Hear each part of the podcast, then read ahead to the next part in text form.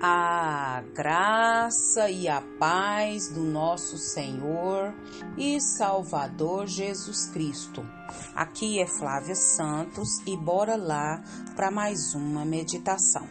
Nós vamos meditar nas Sagradas Escrituras no livro de Jó, capítulo 1, versículo 1. E a Bíblia Sagrada diz: Na terra de Uz vivia um homem chamado Jó. Era homem íntegro e justo temia a Deus e evitava fazer o mal. Jó 1:1. Oremos. Pai, em nome de Jesus, nós nesse momento queremos pedir ao Senhor que perdoe todos os nossos pecados, todas as nossas fraquezas e iniquidades e suplicamos que o teu Espírito Santo continue trabalhando na nossa vida e nos convencendo dos tais.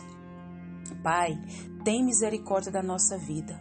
Não nos deixa, Pai, sermos insensíveis ao pecado. Tem misericórdia, Pai.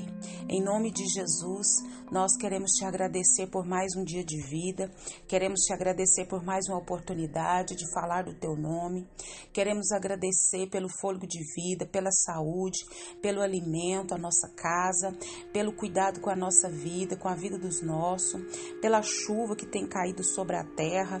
Não temos palavras para expressar toda a nossa gratidão a Ti. Pai, em nome de Jesus, nós também queremos pedir ao Senhor que continue falando aos nossos corações, porque nós temos a consciência que sem ti nada somos, que sem ti nada podemos fazer, que sem ti não somos nada. Deus, nós precisamos do Senhor para tudo. Pai, fala ao nosso coração, nos orienta, nos capacita, nos direciona. É o nosso pedido nessa hora, agradecidos no nome de Jesus. Amém. Nós vamos falar sobre sofrimentos hoje. Quem não passa por sofrimentos, quem não passa por adversidades, quem não passa por problemas, angústias e etc, etc, porque o combo é grande, né? Então, devido à sua complexidade, Jó é um dos livros da Bíblia mais difíceis de se entender.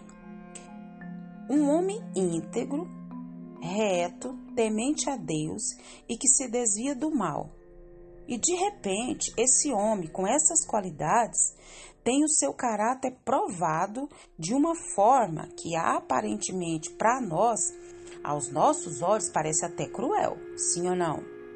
Perder os filhos, perder os bens, perder a saúde, para para pensar. E perder os filhos todos de uma vez. Misericórdia.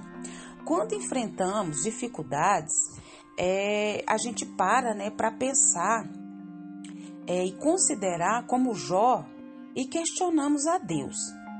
Sim ou não? Principalmente quando está mesmo na, no pico do sofrimento, no pico da dor. Por quê? Para quê? Será que eu mereço ser tão castigado? Não é assim que a maioria de nós pensa? Se não pensou, se não está pensando, já pensou, vai pensar. Bom, buscamos a ajuda dos amigos, ou os amigos nos procuram com a melhor das intenções para nos ajudar. É.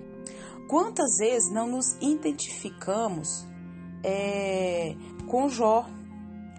Quando um amigo que parecia conhecer-nos tão profundamente expressa uma opinião, ai, ai, ai, oposta da nossa realidade. Porque um amigo, você espera que ele te apoie, que ele te ajude, que ele te impulsione, né? Mas os amigos de Jó só o sangue da cruz. E a gente às vezes fica assim, né? Fica atrás. E, e é muitas das vezes também a gente já agiu como os amigos de Jó, sem se colocar no lugar do, do amigo, sem empatia.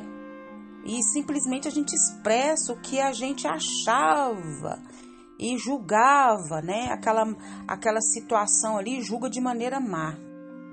Tenta se consertar, mas parece que fica pior, não é verdade? Hum. Então, meu irmão, fica-se a pergunta: como proceder diante de uma situação que foge totalmente ao nosso entendimento? Como proceder? Em que queremos ajudar e não sabemos como? Eis a questão. Então, às vezes, o silêncio é a melhor solução. Às vezes, um abraço carinhoso é a melhor solução. Ou muitas vezes, a frase: Eu amo você em Jesus vale mais do que inúmeras palavras vazias e jogadas ao vento ou palavras que, em vez de ajudar, vão piorar é, a situação daquele amigo que já está sofrendo. E a Deus cabe a solução. Sim ou não? Sim. A nós cabe a oração de súplica, por misericórdia e graça por esse amigo que está passando por essa situação. Então, essa talvez seja a menor das responsabilidades, porém, não haverá nunca culpa por falta de ação. Podemos não entender, até mesmo não ajudar, porém, interceder, demonstrar nossa submissão àquilo que Deus permite que aconteça na na nossa vida e na vida daqueles que, que nos cercam. Então, às vezes, a gente quer entender muita coisa e tem coisa que Deus sabe por quê. Porque Deus é onisciente. Deus é onipresente, Deus é onipotente. Deus ele conhece a pintura no todo. Nós só estamos vendo uma pincelada. Então a gente não pode julgar como os amigos de Jó fizeram estava em pecado, estava isso, estava aquilo. Tem coisas que são provas, tem coisas que são testes, tem coisas que são para o nome do Senhor ser glorificado e tantas outras coisas que não cabe a mim e você julgar. O nosso papel é não é julgar, mas é ajudar. Olha só, rimou. O nosso papel não é julgar, mas é ajudar, apoiar. Esse é o nosso papel. Além de tudo, podemos também ter a experiência da atuação de Deus sobre a situação, que muitas vezes difere dos nossos anseios. Então, o amor de Deus é maior que tudo, principalmente é muito maior do que a nossa visão e os nossos sentimentos. Então, se a gente vê uma pessoa amiga, um parente, uma pessoa que você ama, numa situação difícil, não fica julgando a pessoa, não fica falando para a pessoa isso, isso, aquilo, aquilo outro. O nosso papel, não esqueça, não é julgar, mas é ajudar, apoiar. E muitas das vezes esse apoio é ficar o quê? Em silêncio. Tá lá presente, mas em silêncio ou dar um abraço carinhoso, como eu já falei, ou dizer aquela frase eu amo você em Jesus, tô aqui para te ajudar, tô aqui para te apoiar, não sei o que fazer, mas tô aqui. E vamos vencer tudo isso em nome de Jesus. E que o Espírito Santo de Deus continue falando aos nossos corações. Pai, em nome de Jesus, nós clamamos ao Senhor, Pai, nos ensina a vigiar, nos ensina a fechar nossa boca porque quem somos nós para julgar quem quer que seja? Ou querer definir o porquê que a pessoa está passando por aquilo, ou até vezes, às vezes nós mesmos. Pai, nos dá sabedoria. A palavra do Senhor diz que quem não tem peça. Pai, eu estou pedindo sabedoria para minha vida, Pai. Tem misericórdia.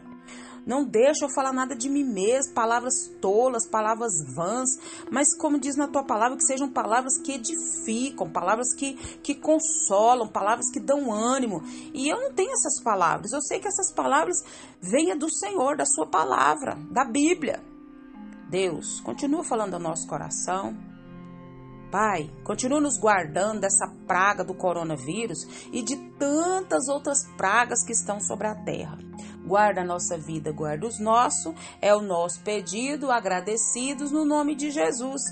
Leia a Bíblia, leia a Bíblia e faça oração se você quiser crescer. Pois quem não ora e a Bíblia não lê, diminuirá, perecerá e não resistirá.